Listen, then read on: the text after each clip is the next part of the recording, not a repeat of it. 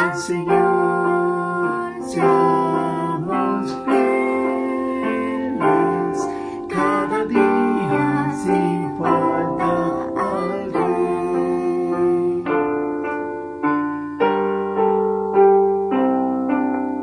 Nadie que busca placer terrenal es premiado vencedor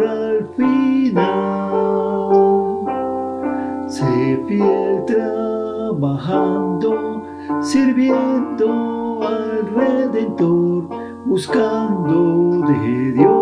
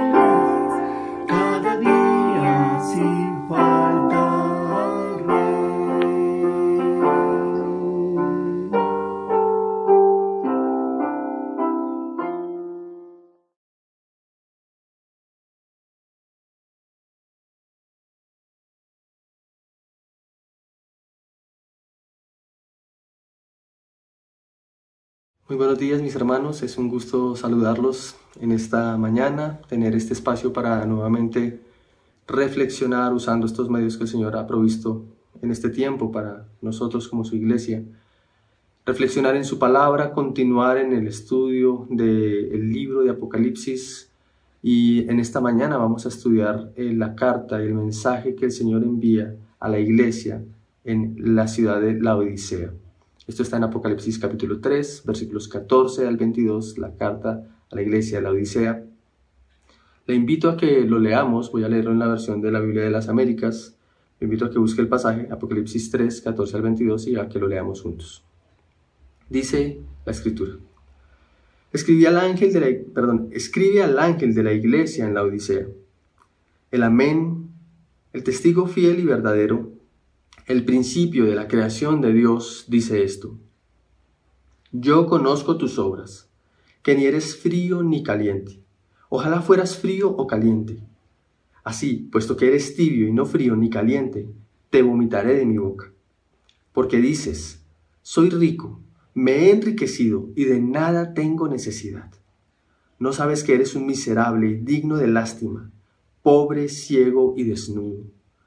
Te aconsejo que de mí compres oro refinado por fuego, para que seas rico, y vestiduras blancas, para que te vistas, y no se manifieste la vergüenza de tu desnudez, y colirio para ungir tus ojos, y que puedas ver. Yo reprendo y disciplino a todos los que amo. Sé pues celoso y arrepiéntete. Yo estoy a la puerta y llamo. Si alguien oye mi voz y abre la puerta, entraré a él y cenaré con él y él conmigo. Al vencedor le concederé sentarse conmigo en mi trono, como yo también vencí y me senté con mi Padre en su trono. El que tiene oído, oiga lo que el Espíritu dice a las iglesias. Acompáñenme a orar, por favor. Señor, te damos muchas gracias por esta mañana y por la posibilidad que nos brindas a través de estos medios de poder juntos estudiar tu palabra, reflexionar, acercarnos a las escrituras, Señor. En ellas hallamos vida eterna porque ellas dan testimonio de ti, Señor. Te rogamos, Señor, que a través de este pasaje nos ayudes a evaluar nuestras vidas, a considerar lo que tú ves, como tú ves a tu iglesia, como tú ves a tu pueblo, Señor. A considerarte como esa fuente gloriosa y sin igual de todo lo que existe, de todo lo creado, Señor.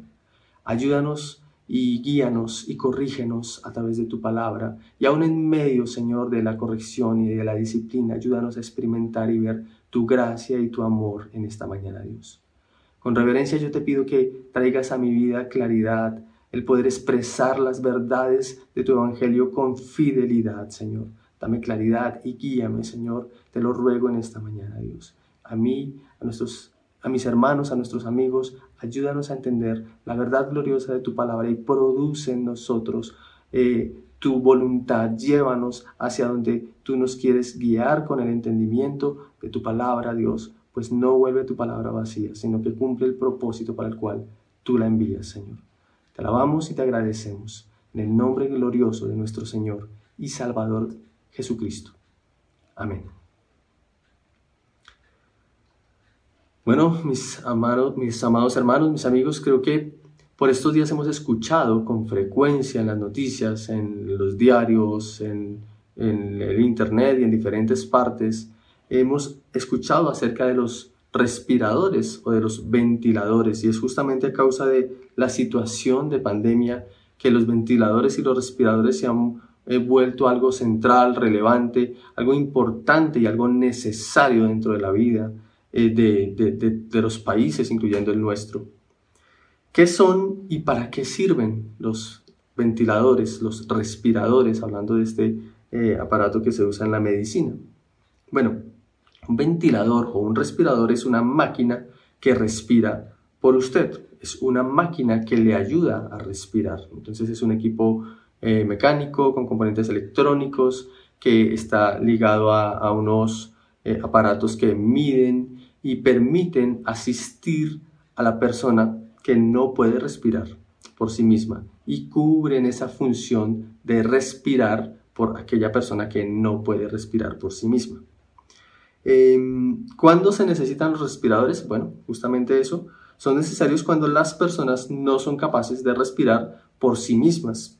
Y al no respirar por su propia cuenta, pues necesitan ser asistidas, eh, en este caso particular, por los respiradores. ¿Cuándo se puede dar eh, eh, o cuándo se determina que es necesario hacer uso de un ventilador o de un respirador médicamente?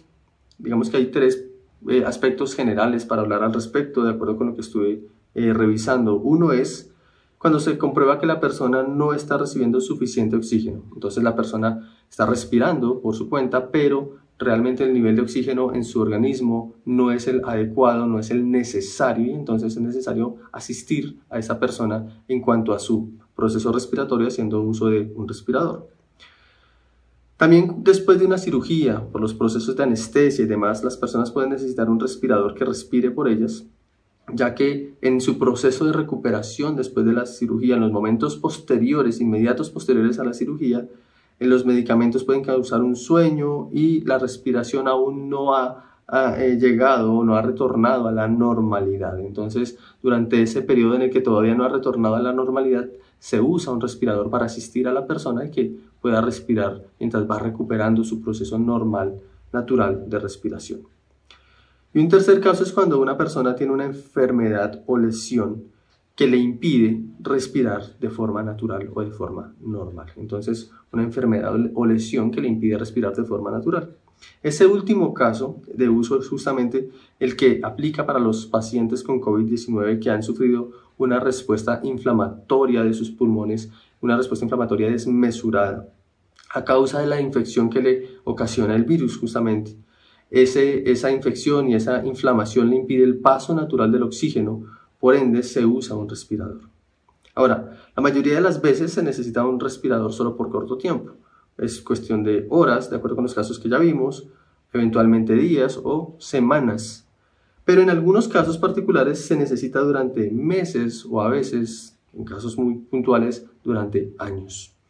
Entonces, de esta forma vemos que los respiradores se vuelven como la fuente de solución a una terrible condición.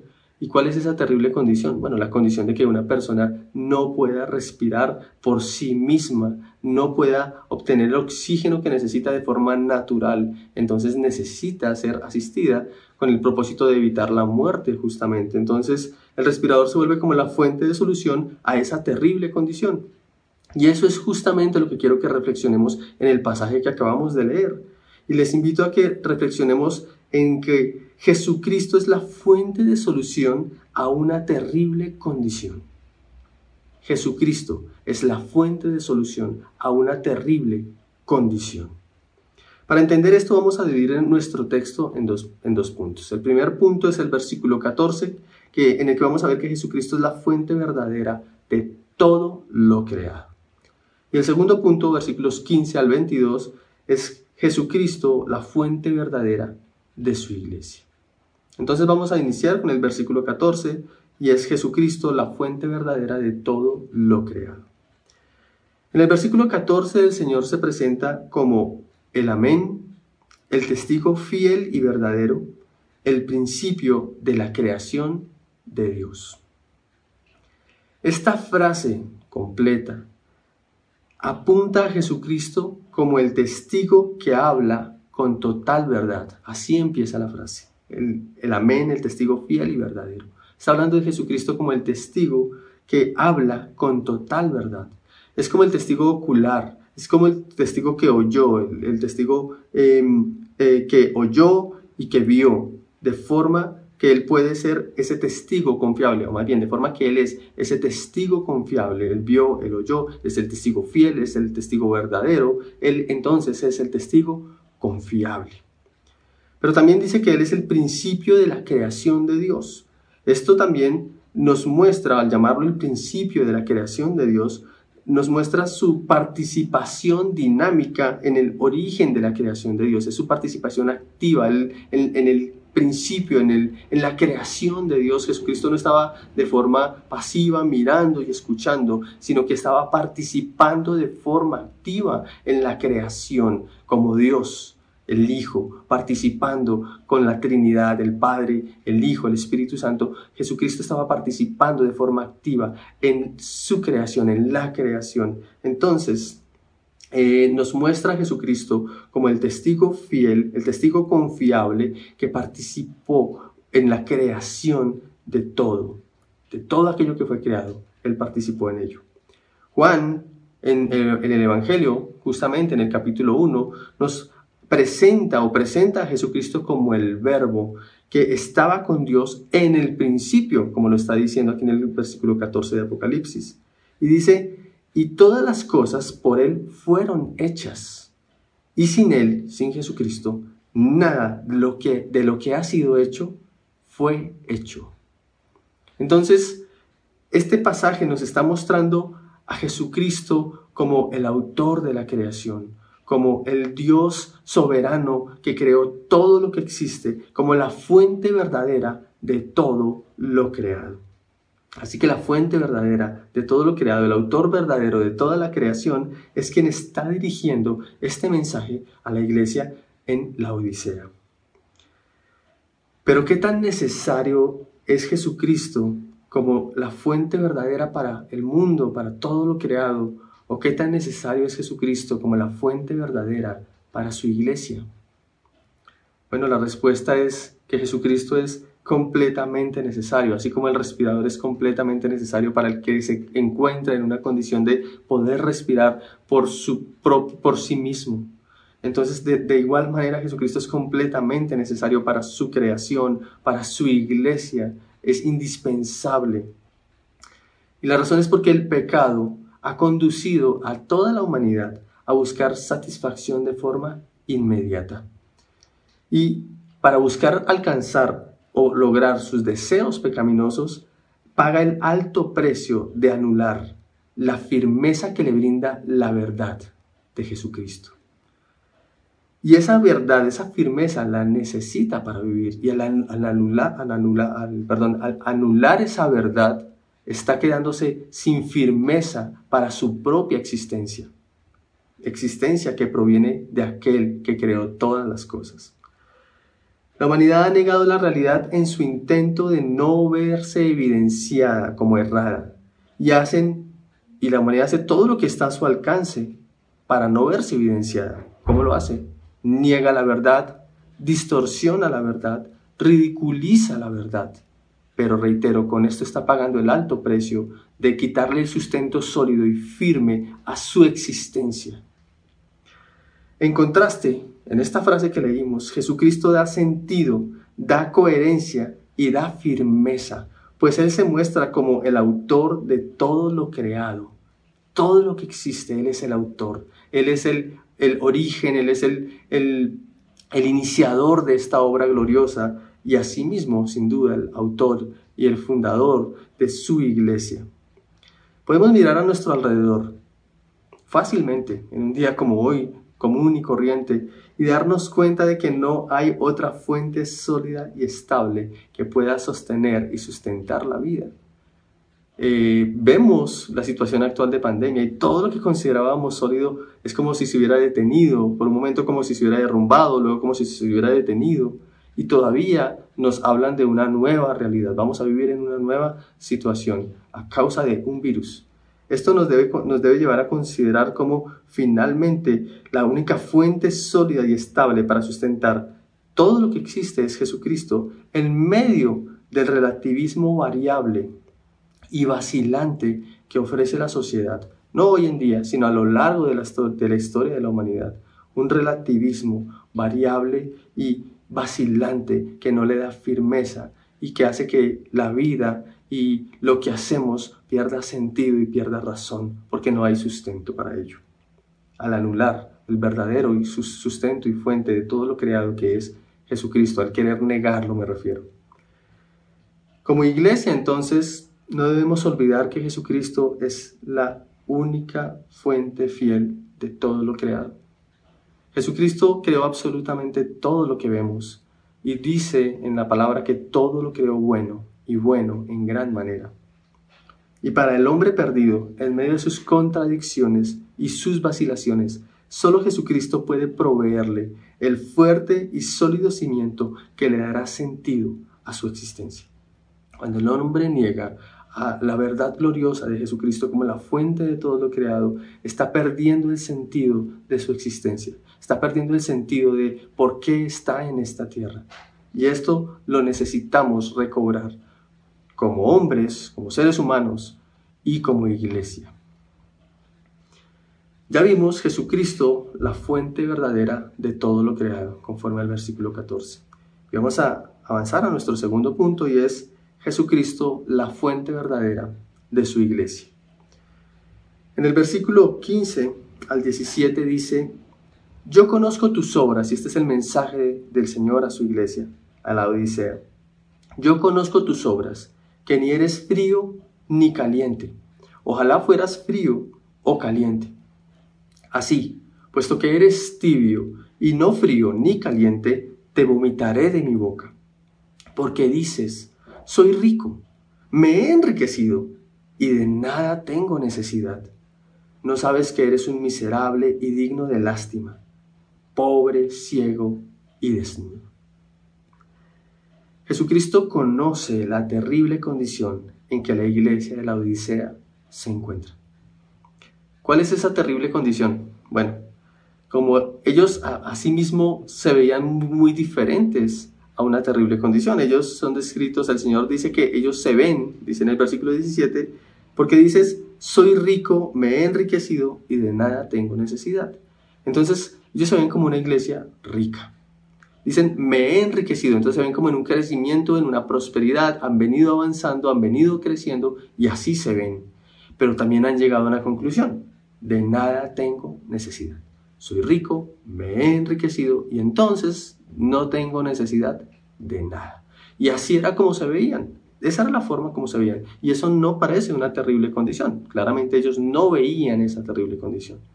Pero Jesús lo describe de una forma diferente. Jesús dice que ellos son una iglesia tibia. Dice, así que puesto, así puesto que eres tibio y no frío ni caliente, te vomitaré de mi boca. Lo describe como una iglesia tibia. Una iglesia también que es miserable, digna de lástima, pobre, ciega y desnuda. Esa es la forma como el Señor los veía, que contrasta en la forma como ellos se veían a sí mismos. La pregunta para hacernos ahí es, ¿cómo llegaron a esa terrible condición? Porque si pensamos en que estas son las palabras del Señor, que así es, hacia su iglesia, porque es su iglesia, entonces esta condición es una condición terrible en la que se encuentra su iglesia. Una iglesia tibia, una iglesia miserable, digna de lástima, pobre, ciega y desnuda. Y si tratamos de pensar un poco en, las otras cartas que ya vimos hasta el día de hoy, había algo en lo que el Señor rescataba o algo que era loable de estas iglesias, pero cuando llega a la Odisea no hay nada loable, parece no haber nada rescatable y entonces la condición de la iglesia es una condición terrible, no hay siquiera algo que reconocerle, no hay siquiera algo que sea loable para que el Señor lo reconozca, por el contrario, creen que son ricos y todo lo opuesto. ¿Cómo llegaron a esta terrible condición? Ellos dejaron al Señor como su fuente verdadera. Buscaron o consideraron otras fuentes como mejores. Probablemente hubo indiferencia y apatía hacia Cristo. Esto los condujo al engaño de verse en una buena posición, así se veían, pero estaban engañándose a sí mismos y eran incapaces de, reconocer su horrible estado, no podían reconocer eso, como ya lo vimos en, el versículo 17. Entonces, ¿qué hacer ante esa terrible condición? ¿Qué debían hacer? Aquí Jesucristo se muestra como la fuente verdadera a la cual ellos deben acudir. Y el propósito es solucionar y corregir su lamentable estado. Deben acudir a Jesucristo. Él es la fuente verdadera que puede corregir ese estado lamentable en el que se están, en el que se encuentran. Y dice el versículo 18, te aconsejo que de mí compres oro refinado por fuego. Él es la fuente. Te aconsejo que de mí, Jesucristo es la fuente para su iglesia. Jesucristo es la fuente de todo lo creado, pero Jesucristo es también la fuente de su iglesia, más bien, y Jesucristo es la fuente de su iglesia. Te aconsejo que de mí compres oro refinado por fuego para que seas rico, y vestiduras blancas para que te vistas, y no se manifieste la vergüenza de tu desnudez, y colirio para ungir tus ojos y que puedas ver. Todo esto la iglesia tenía que hallarlo, que tenía, tenía que buscarlo de nuevo en Jesucristo como la fuente de verdadera para su iglesia. A esto el Señor le suma una exhortación. La exhortación es que sean celosos, que se arrepientan y que se vuelvan a la comunión con Él. El versículo 19 nos muestra eso. Dice, yo reprendo y disciplino a todos los que amo. Sé pues celoso y arrepiéntete. Yo estoy a la puerta y llamo. Si alguno oye mi voz y abre la puerta, entraré a él y cenaré con él y él conmigo. Esto se lo está diciendo a la iglesia, no se lo está diciendo al mundo, no se lo está diciendo a un incrédulo, se lo está diciendo a la iglesia. ¿Qué implica esto? Bueno, esto implica recobrar el compañerismo, que la iglesia recupere el compañerismo, que recupere la confianza, que recupere la comunión que se habían perdido por la búsqueda de otras fuentes que consideraron como más importantes. En la comunión e intimidad con el Señor podían recuperarse de su lamentable condición. Esto nos puede llevar o nos debería eh, llevar a considerar las palabras, esta invitación del Señor aquí, las palabras del Evangelio en Juan capítulo 15, cuando el Señor dice, porque separados de mí, nada pueden hacer.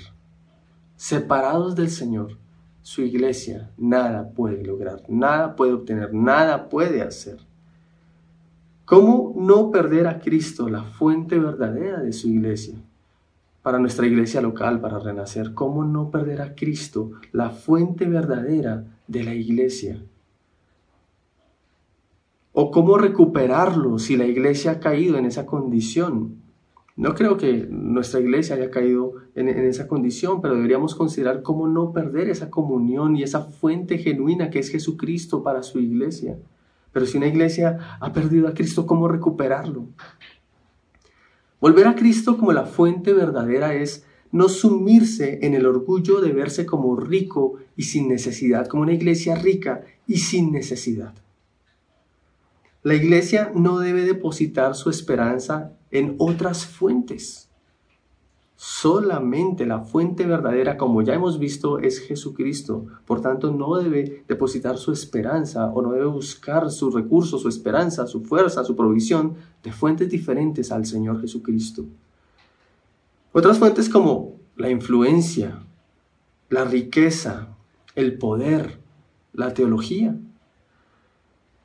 Depositar la esperanza en, su influencia es un error. El número de miembros, cuántas personas asisten, cuántas personas eh, se reúnen en este, en este lugar. Esa es una fuente equivocada en la cual la iglesia no debe depositar su esperanza. ¿Qué tan influente es? Porque, ¿qué, tanta influencia tiene? Porque tiene muchos miembros que se reúnen allí o muchas personas que asisten allí. Esa es una fuente equivocada para medir la, el, la condición de una iglesia. O su riqueza, qué tanto dinero ingresa o qué tantas posesiones tienen, esta también es una fuente equivocada. Es una eh, iglesia que tiene ingresos, que tiene recursos, que puede hacer muchas cosas porque tiene esos recursos. Esa tampoco es una fuente correcta de calificar y de ver a la iglesia. Su poder, su reconocimiento social, qué tanto reconocimiento social tiene, qué tanta influencia social o qué tanta influencia política tiene. Esa, no es tampoco una fuente correcta para medir a la iglesia. Estas son fuentes incorrectas. O incluso su teología, porque es necesaria tener una buena teología, una sana teología, un estudio correcto, una comprensión correcta y una exposición sana de las escrituras. Pero todo esto no es suficiente, ya que todo esto influencia, riqueza, poder, todo esto sin Cristo no será más que una terrible condición. Por otro lado, volver a Cristo como su fuente verdadera es reconocer que sin Él no no, la iglesia no sirve como iglesia. La iglesia sin Cristo no sirve como iglesia. ¿Por qué? Porque no puede calmar la sed del sediento. El Señor dijo, no eres ni frío ni caliente, ojalá fueras lo uno o lo otro, pero eres tibio y por cuanto eres tibio te vomitaré de mi boca. Y la iglesia, si su fuente verdadera no es Jesucristo, entonces no puede calmar la sed del sediento. Y me refiero a cuando se, se, requiere que la palabra de Dios eh, supla la sed de aquel que llega a escuchar el mensaje de las escrituras, pero finalmente lo que escucha es otra cosa, porque la fuente de esa iglesia ya no es Jesucristo o la fuente de, donde proviene el mensaje que está recibiendo esta persona no es Jesucristo. Entonces es, no es como ese vaso de agua fría que suple la sed del sediento. Tengo sed, quiero escuchar al Señor, quiero escuchar su palabra. Un vaso de agua fría calma la sed del sediento. Pero la iglesia no era eh, fría, no había como saciar la sed del sediento.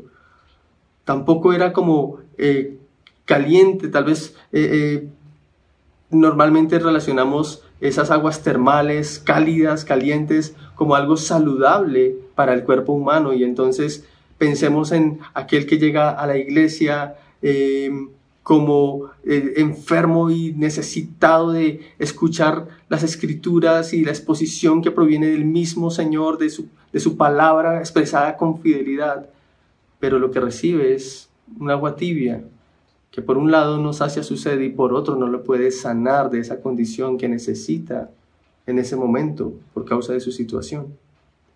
Al contrario, reconocer esa tibieza solo provoca, el Señor la reconoce y solo provoca vómito. Y esa tibieza proviene de las fuentes incorrectas, cuando la iglesia ha cambiado a Jesucristo como la fuente verdadera y se va en busca de fuentes incorrectas y expresa finalmente eso. Al volver a Cristo como su fuente verdadera, la iglesia ya podrá ver esa terrible condición restaurada. Será rica, será pura de nuevo, verá con claridad nuevamente y disfrutará de la promesa de su Salvador. La promesa dice en el versículo 21, Al vencedor le concederé sentarse conmigo en mi trono, como yo también vencí y me senté con mi Padre en su trono. Que tiene oído, oiga lo que el Espíritu dice a las iglesias. Y en cuanto a ti, mi querido amigo, mi querida amiga, quien no pertenece al Señor, no participará de esa amorosa corrección, como Él lo dice en este pasaje. Acércate a Él, acércate a Jesucristo, la fuente de la creación y la fuente verdadera de la creación y de la iglesia, y pídele que te salve y que te una a su iglesia. Entonces serás tratado por Él como hijo, como hija, y esto incluirá ver restaurada tu vida de la terrible condición del pecado. Vamos a orar. Señor, gracias por tu palabra. Te pido que podamos reconocerte, Señor, como la fuente verdadera de la creación, la fuente verdadera de tu iglesia, la fuente de verdadera solución a una terrible condición. Y esa es la condición en la que está el hombre o la iglesia cuando se ha separado de ti, Señor. Ayúdanos a volvernos a ti, ayúdanos a amarte, ayúdanos a reconocerte, Señor, a reconocer nuestra condición viéndote a ti, Señor, y a acudir a ti, la fuente genuina, sólida, firme y verdadera, que da sentido a la iglesia, que da sentido a, la, a todo lo creado, Señor. Te alabamos y te agradecemos por este tiempo que nos has brindado, Señor. A ti sea toda la gloria en Jesucristo, nuestro Señor. Amén. Mis hermanos, que el Señor les bendiga y que tengan un feliz resto de día.